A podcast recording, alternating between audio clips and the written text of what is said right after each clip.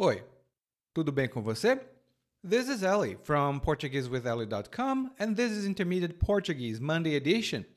Today we are dealing with three kind of related verbs: partir, sair, and ir embora.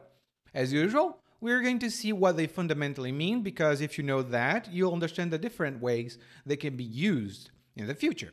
And we'll talk about the differences as well, of course. As always, the Monday edition has a full transcript for free that you can access by going to the link provided in the description of this podcast, the show notes. Oh, and just before I forget, we now have a new thing going on. it's the 21 day challenge to speak Portuguese. It's a simple system to get you speaking and using Portuguese consistently for 21 days, about 20 minutes a day in our community. Anyone can do it as long as they're willing to take up the challenge. The challenge is going to start on January the 17th, the first round now, but the doors will be open only on January the 10th. But if you're a member of the continuing education program, you already have access to the uh, materials of the challenge for free in your member area. Look for it in your courses section. If you would like to know what the continuing education program is and see whether it's a good fit for you, go to PortugueseWithEli.com forward slash school Grab a free learning guide and see whether it's something you'd like to include in your study routine. Now, vamos começar com a diferença entre sair, partir e ir embora.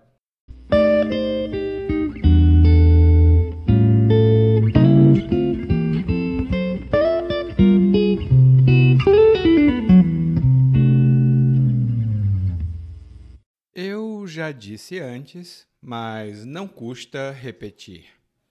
Sou tradutor de formação e gosto muito de ler sobre isso.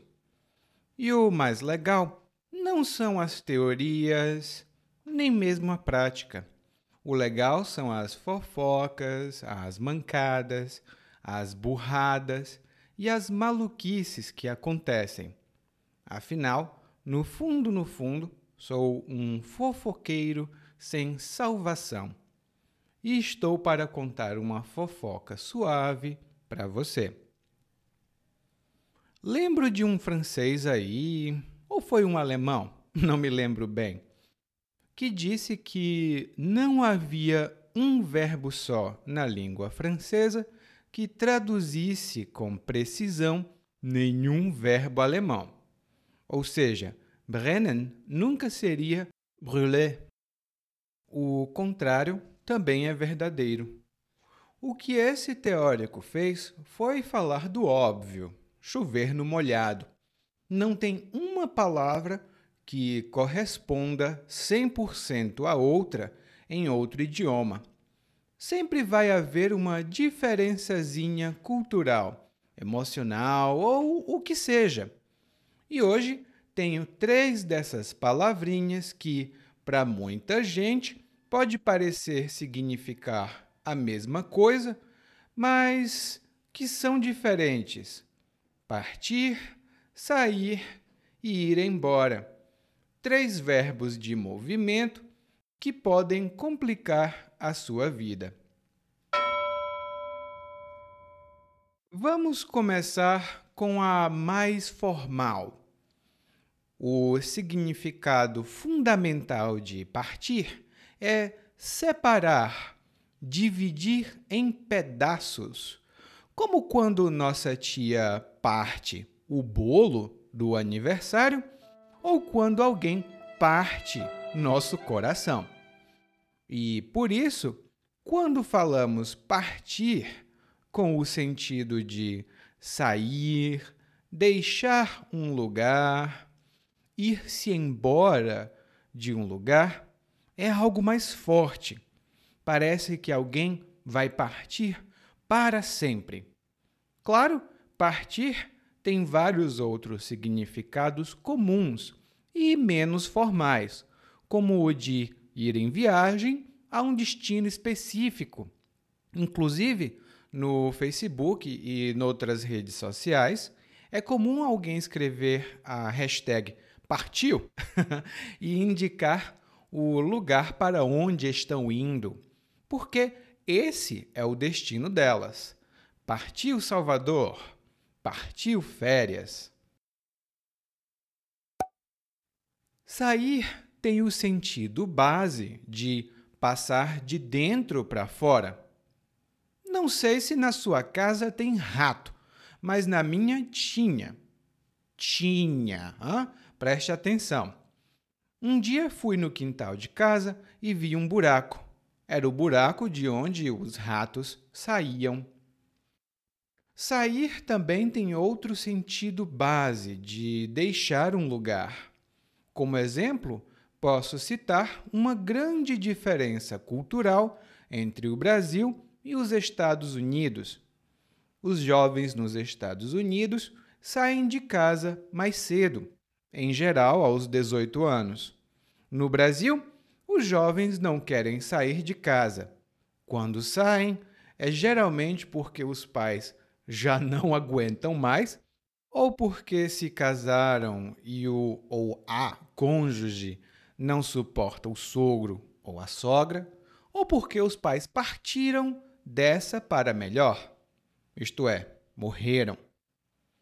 Mas sair também pode ser sair de casa para se divertir. Muitas pessoas gostam de sair no final de semana.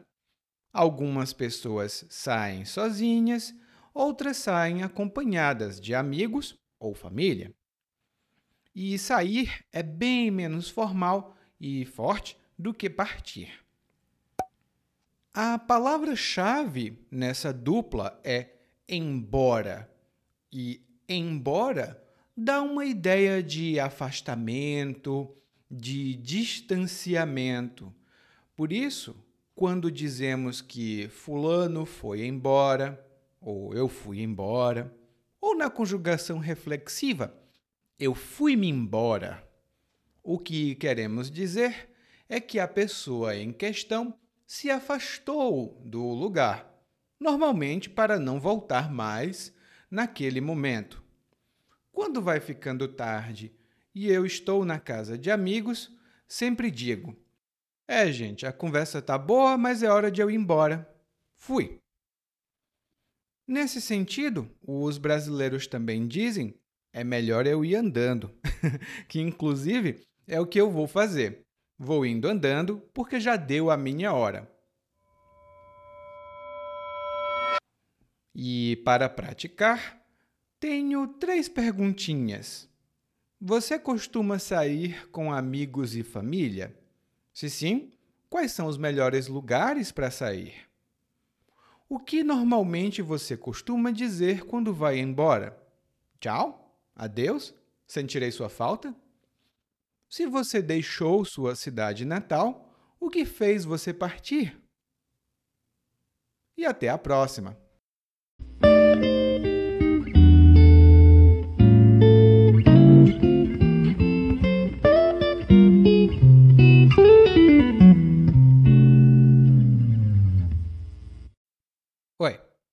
Tudo bem? Provavelmente você escuta nosso podcast há algum tempo. Bom, se não for o caso, eu me apresento para você.